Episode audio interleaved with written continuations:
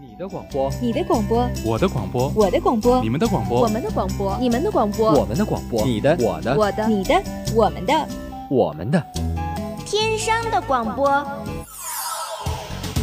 天商广播播四海，校园你我知天下，魅力天商广播，展现真性你我。您正在收听的是天商之声 Top Radio。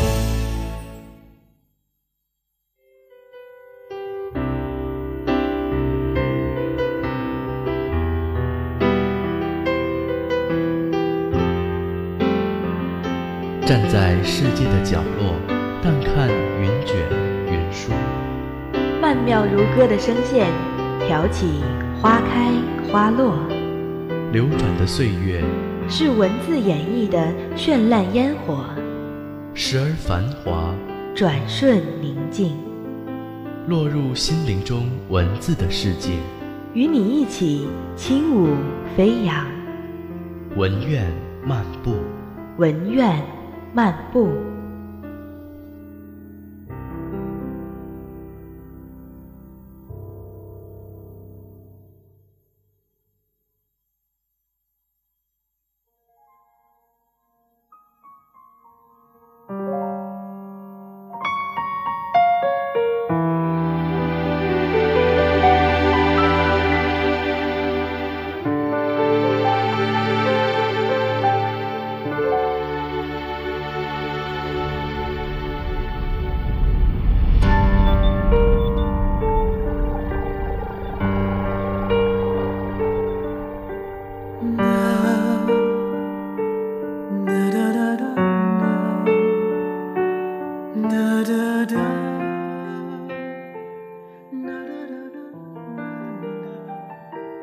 大家下午好，欢迎在周二的下午准时收听今天的文苑漫步，我是你们的老朋友静一。大家下午好，我是望航。眼睁睁看着熟悉的那人远去，原来最终将你我分开的，不是千山万水，也不是心底的白月光。熊熊烈火舔舐着焚烧炉的门，门里门外早已是天人永隔，从此黄土白骨。再无百岁无忧。一段音乐过后，让我们走进今天的故事。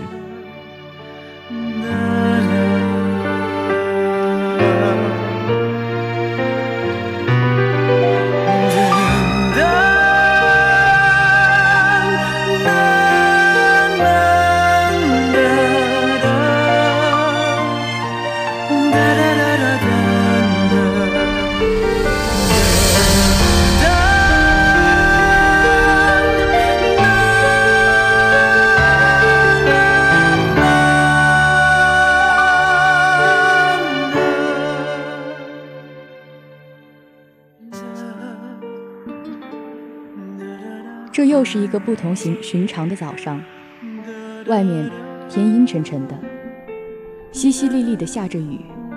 这样的天气，好似为这场葬礼专门准备的一样，仿佛老天都在为这个普通的不能再普通的孩子的英年早逝而悲伤。宫雨清是被外面噼里啪啦的雨滴声和早高峰时此起彼伏的鸣笛声吵醒的。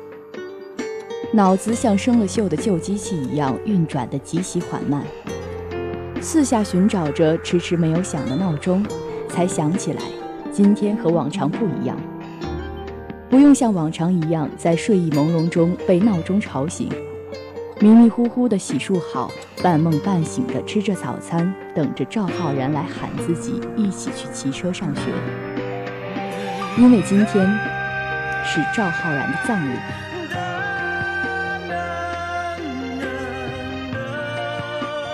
宫雨清和父母出了家门，外面雨刚刚停，天阴沉沉、雾蒙蒙的，浑浊而浓稠的灰色泛着沉重的悲伤。笼罩在城市上空的雾霾，像是上帝在脸上蒙上了代表未知的面纱。没有人知道面纱下是真诚的哀悼，还是讽刺的冷笑。这样的天气和赵浩然自杀那天近乎一模一样，一样的阴雨，一样的天空颜色，又唤起了宫羽清脑海中恐怖而锥心的画面。赵浩然像一只断线的风筝一般，无牵无挂地从高处掉落，落在水泥地上，给周围充斥着黑白灰的世界平添了一抹鲜艳的红色，美丽。而夺目。宫羽清和赵浩然是从小在一栋楼里一起长大，一起上了同一所小学、中学、高中。他们不只是发小，还是死党。是志同道合的好兄弟。他们同样喜欢打篮球，喜欢科比，喜欢生物课却讨厌物理课，对辛辣的食物有莫名的喜爱，喜欢温婉的小家碧玉的女孩子。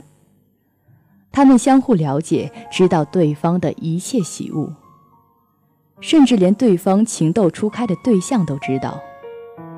可宫羽清却不知道赵浩然为什么要自杀。他一点也不相信压力过大导致的心理疾病，这个警方根据遗书给出的毫无营养的答案。可他也想不出为什么一向乐观开朗的赵浩然会选择就这样结束自己刚刚开始的人生长路。龚宇清以为，他和赵浩然从小关系就这么好，一直在一起，以后也会一直一起下去的。一起去同一座城市，上同一所大学，进同一个单位工作。即使他们中间出现了一个他们同样喜欢的女人，也无法离间他们的关系。他们以后也许会娶妻生子，但也绝不会断了联系。他们会住在同一个小区，他们的孩子也会玩得很好，就像他们一样。他们是最要好的朋友，没有什么能将他们分开。龚雨清没想到，也想不到，他们甚至还没开始历经人间世俗的考验，就分开了。分开他们的不是倾慕的家人、流淌的时光、执着的钱权，而是穿着白大褂的医生，捉弄人的命运和冷酷无情的死神。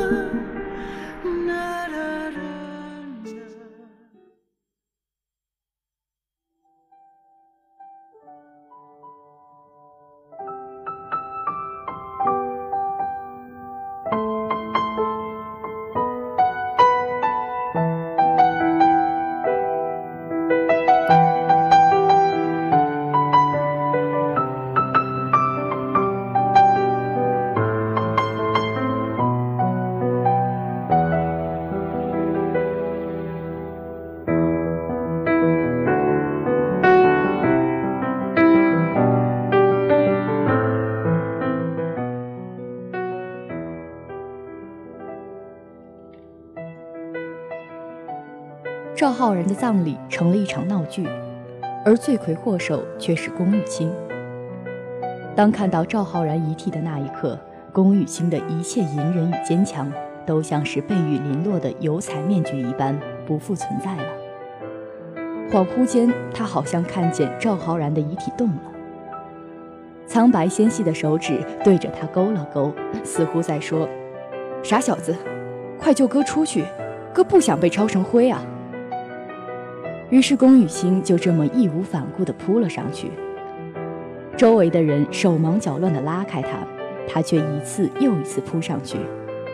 而结局无非是被拉开，眼睁睁看着熟悉的那人远去。从此黄土白骨，再无百岁无忧。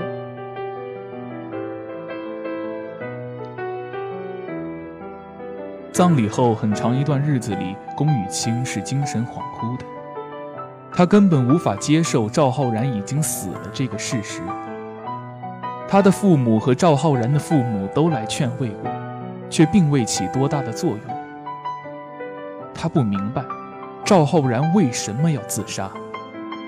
赵浩然成绩优异，父母和睦，这样满怀着一腔热血和对未来有梦想和憧憬的青年，怎么会莫名的选择结束生命呢？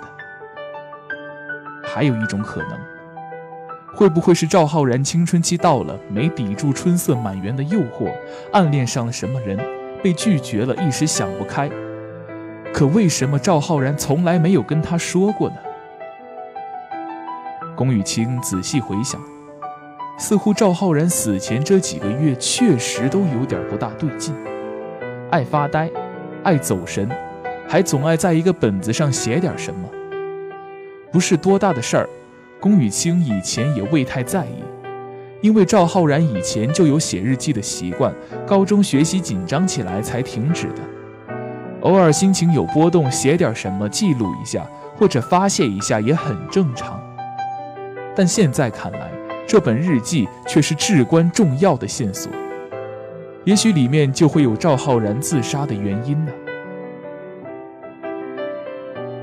本子曾作为调查取证的证物被警方拿走过，后来又作为遗物回到了赵家。龚雨清借来的日记本却并没有什么帮助。本子的前面一部分都是记录了平凡无奇的日常事情，却勾起了他不少的美好回忆。胸口中似有什么酸涩的东西在膨胀发酵，那酸酸胀胀的疼痛无法忽视。可后来，一页页翻了过去，直到该是二月二十八号那天的日记。那一页开始，什么都没有了。那是两个月前，这两个月发生了什么？这两个月的日记又去了哪里呢？龚雨清知道赵浩然绝对没有停止日记，因为在其他作业本后面有不易被发现的撕页痕迹。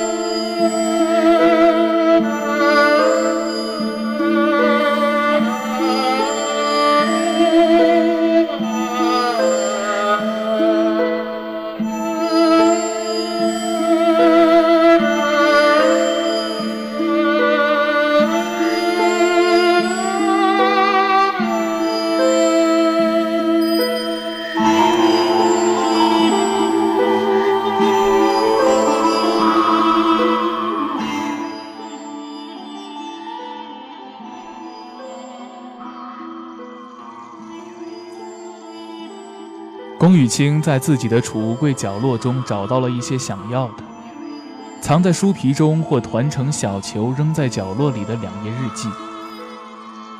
果然，赵浩然这个傻小子还是喜欢往这个地方藏东西。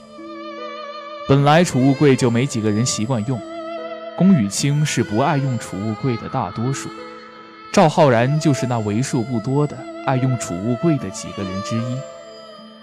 而凡是平时有什么考的拿不出手找父母签字的卷子，就会塞到龚雨清的储物柜里。毕竟龚雨清储物柜的备用钥匙，他这儿也是有的。重要的东西藏着秘密的东西，正常人都是贴身放置，有谁会放到别人落了灰的储物柜中呢？上课铃当当作响。龚雨清顺手将两张日记纸夹在书中，跑回了座位。抬头发现进来的是学校新聘来的心理课老师，才想起自从赵浩然自杀了，学校怕此类事件再有发生，而特意增加了心理课程。龚雨清翻了翻新发下来的心理书，看来看去就发现几个妄想症还挺新奇的。宫雨清的目光在心理书和夹着日记纸的课本间徘徊，越发的看不下心理书中的内容。老师讲的也像是耳旁风吹过。卡普格拉妄想症的症状是：患者认为一个现实的人，多数是亲属，被另外一个人。目光终是落定在那夹着两张日记的书上，颤抖着的手拿出来，纸上密密麻麻的再无娟秀的楷体字，潦草的字迹将日记主人内心的慌乱暴露无遗。我亲爱的朋友，你到底怎么了？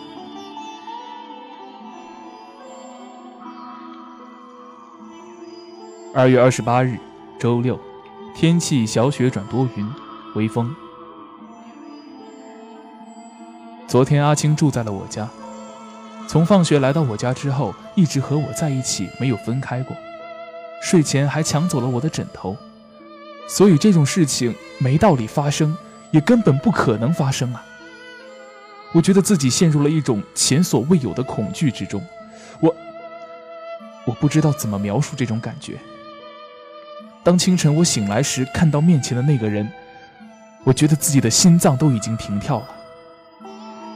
面前的这个人的脸是我万分熟悉的，我见过他几岁时的样子，见过他少年时的样子，见过他喜怒哀乐的各种表情，但这个人是我陌生的。也许我们只是第一次见。这个人不是阿青，不可能是宫雨清。只是一个长得和宫雨清一模一样的人。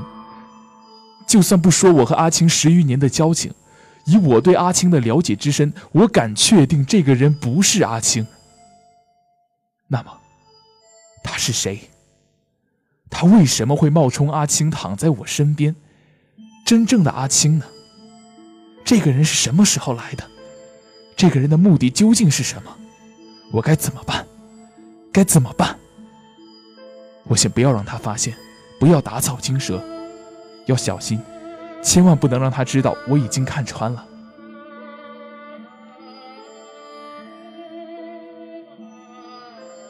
三月五日，周四，天气多云。我观察了这个冒牌货好几天，他伪装的真的很好。我也去试探过他，他竟然对阿青的很多事情都知道的那么清楚。伪装的近乎毫无破绽。龚叔叔他们还有学校的老师同学们都没有发现异样。可是，即使长相如如何相近，声音如何相近，行为如何一样，我都能知道那绝不是阿青。还有一个疑问就是，他为什么会知道阿青的这么多事情？会不会？会不会是他背后有一个强大的组织，提前把我们的家底都查了个清楚？甚至，甚至阿青就在他们手里。我要不要和那个冒牌货谈判一下呢？至少要确定一下阿青的安全啊！龚雨清，阿青，傻小子，你到底到底在哪儿啊？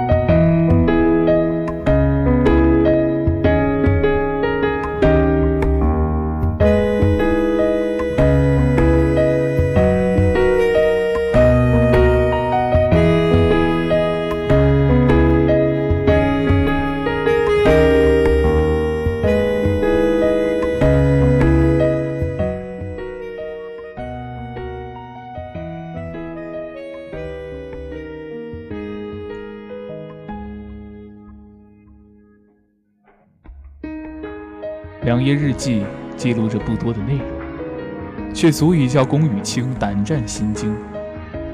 这日记里写的一切，就像是恐怖小说中所写。龚雨清觉得自己的汗毛都竖立了起来。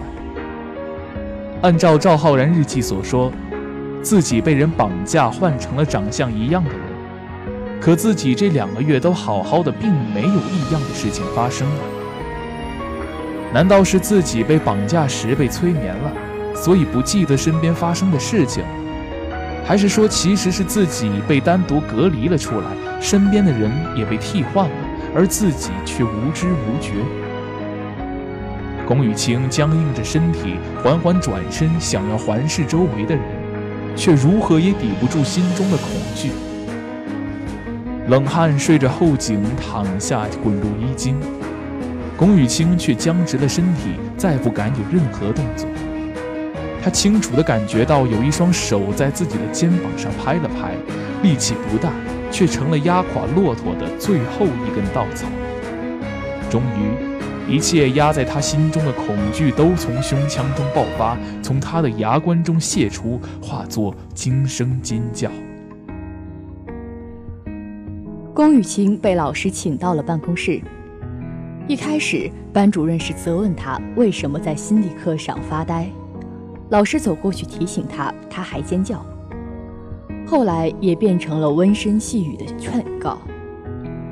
我知道，你和赵浩然关系好，他的事情对你打击挺大的吧？老师也和你一样难过，但是不要因为这个耽误了学习和生活。回去好好调整一下自己。这些话，龚雨清听在耳朵里，可无论如何也听不进去。处在叛逆的青春期，重情又重义的少年，双手紧紧地揪着衣服下摆，心里默默地说：“我和你们，对于阿然的死，不是一样的难过。”龚雨清试着调整自己，化悲愤为力量，倒不是用在学习上，而是好好的想了想这些事，最后得出的结论。想要搞清楚事情，还是要找到赵浩然后面的那些日记。龚雨清翻遍了自己的储物柜，却没有再找到日记纸。琢磨着赵浩然的储物柜备份钥匙在自己这里，也许赵浩然的储物柜也能有什么发现。便硬生生地等到了放学，值日生都打扫完卫生走光了，才蹑手蹑脚地跑回教室。赵浩然的储物柜空空如也，要是非说有什么不对的地方，就是里面的有些不知是恶意还是无意弄上的，还夹杂着一些腐烂花瓣的泥手印。泥手印，还真是蛮怀念的。以前小时候，赵浩然就喜欢把各种舍不得吃的东西放在盒子里，埋在小区花园西北角的那棵老榕树下。然后把手上的泥都印在自家门上，最后终免不了被赵妈妈一顿打。宫雨晴摸着储物柜里面的泥手印，倒是分辨不出是哪里的土。可是去那棵老榕树下找找看，总是没错的。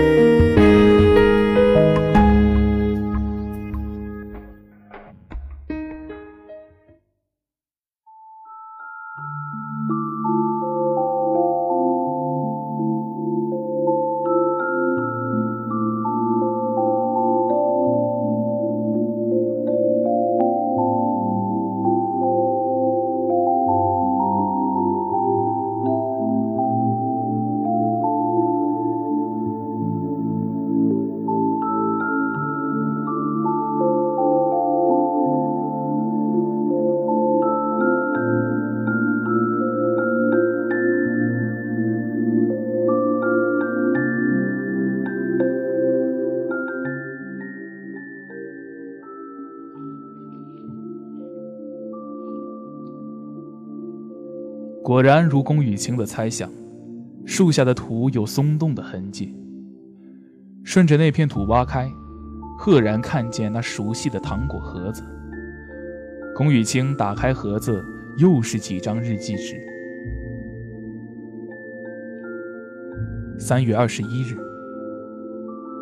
怎么办？爸爸妈妈也被替换掉了。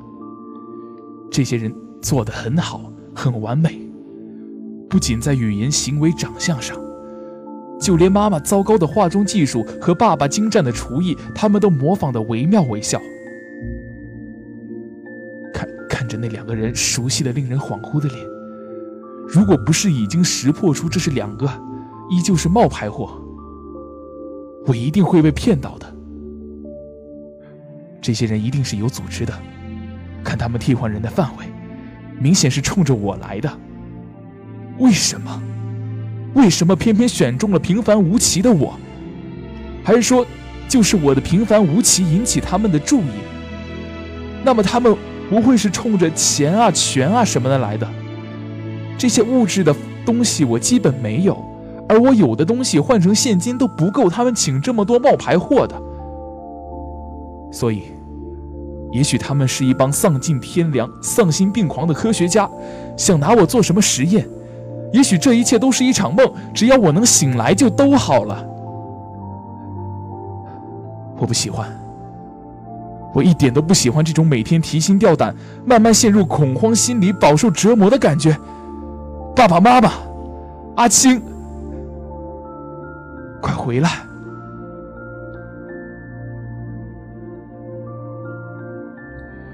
四月二十一，这不是我的房间，家具摆设陈列的很像，真像啊！为什么把我的房间换了，连我的家具也要换掉？为什么我一点也不知道他们是什么时候做的？那我贴身放的日记本，他们有没有换过呢？他们是否，是否已经知晓我识破他们了？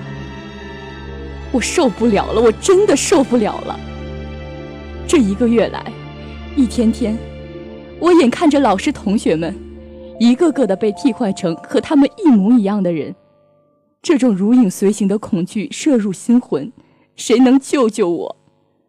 这些人到底是哪里来的？为什么可以给我身边的人都找到相似度极高的冒牌货？他们是人吗？还是机器人、外星人或者妖魔鬼怪？为什么可以把这一切都做得这么无声无息，令人无知无觉？这样的日子，什么时候才是头啊？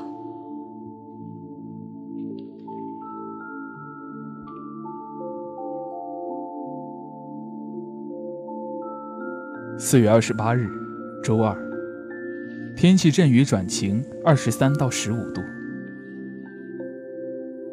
哈哈，好久没有这么。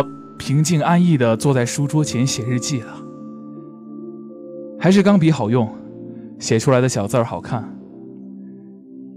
经过这么多天，我捋清思路，总结出了两种可能：一呢，这是一个有组织的、有目的的实验，我是清醒的，却活在了他们给我制造的世界中；二呢，则是这是一个梦，一个过于真实或者过于刻意的梦境。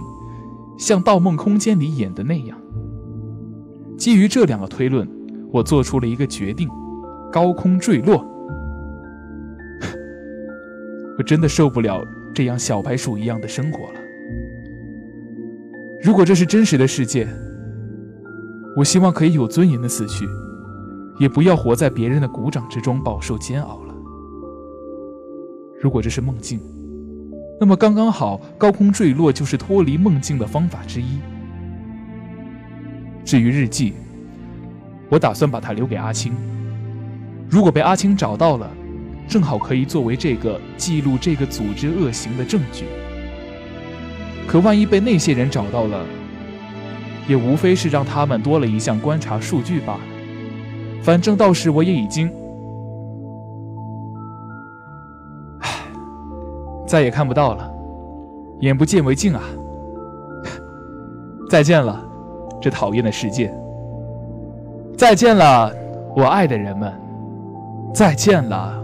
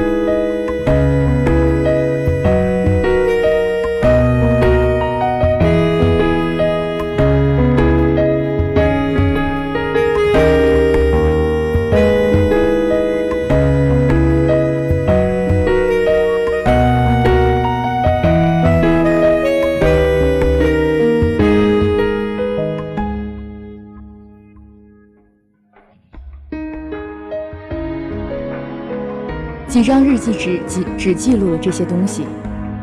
宫雨晴不知道这日记上写的都是否是真实的，毕竟这一切太不可思议。可就是这不可思议的一切，造成了赵浩然死亡。在百思不得其解的同时，宫雨晴的心里也充满了愧疚。足足两个月的时间，足够他发现这个和他极其亲密人的不对劲之处，可他却无知无觉。宫雨晴没有把日记纸的事情告诉任何人，包括赵浩然的父母。他想着，也许还有一些日记散落在别处。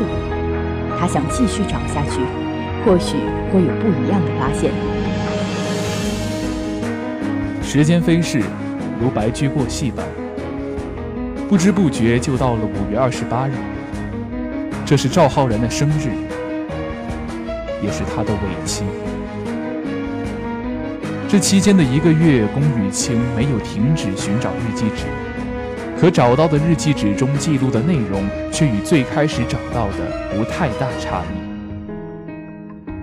宫雨清觉得那种莫名难受的感觉又回到了他的心里。吃了晚饭，便借口认真复习，把自己关到了书房里。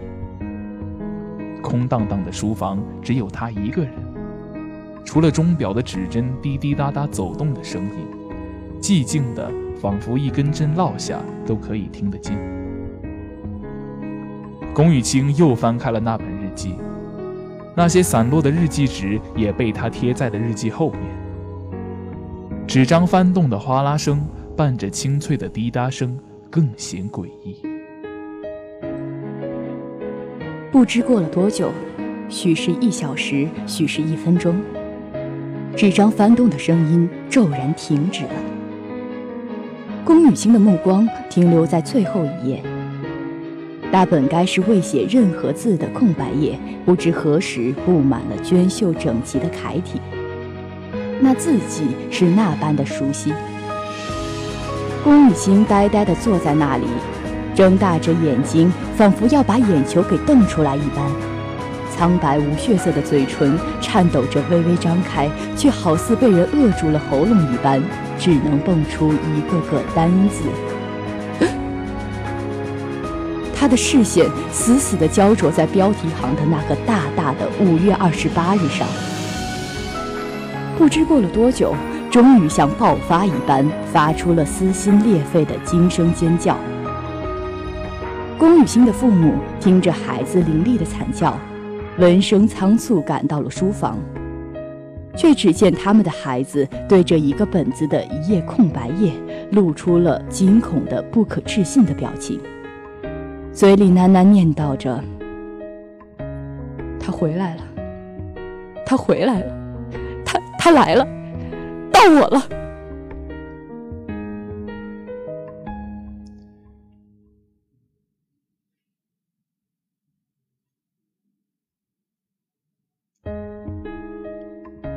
月二十八日，周四，天气我并不知道是什么样的。阿青，我终于找到你了，真的，阿青，这些日子我真的好痛苦，好害怕。你为什么没有发现？你为什么没有救我？不过没关系，现在。我终于找到你了，我终于摆脱了那些人了。可是阿青，下面好冷，我现在好冷，我一个人，好孤单，都没有人陪我说话。你来陪陪我好不好？来陪陪我吧。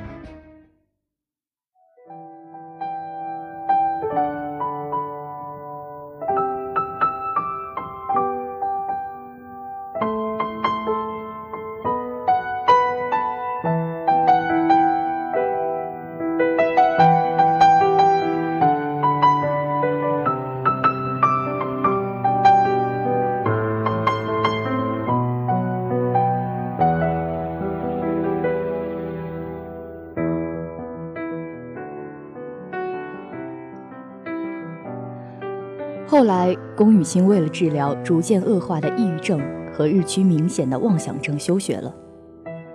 再后来，他在心理医生的一本专业书里看到了那个他在心理课上听到却没听完的病，一瞬间，似乎一切都有了解释，就是那个叫做卡普格拉妄想症的病。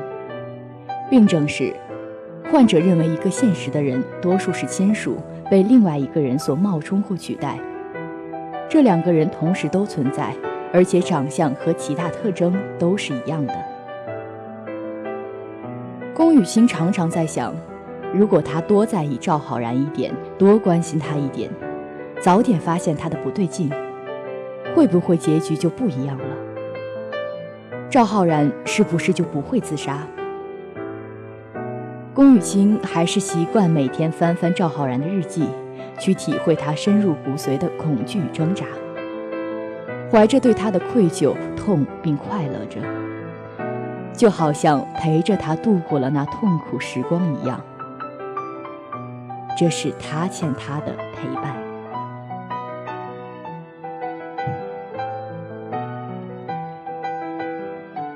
好了，今天的文苑漫步到这里就要和大家说再见了。播音静一、望航，代表编辑洛音，节目监制史天阳、宋占彪，感谢大家的收听，我们下周再见。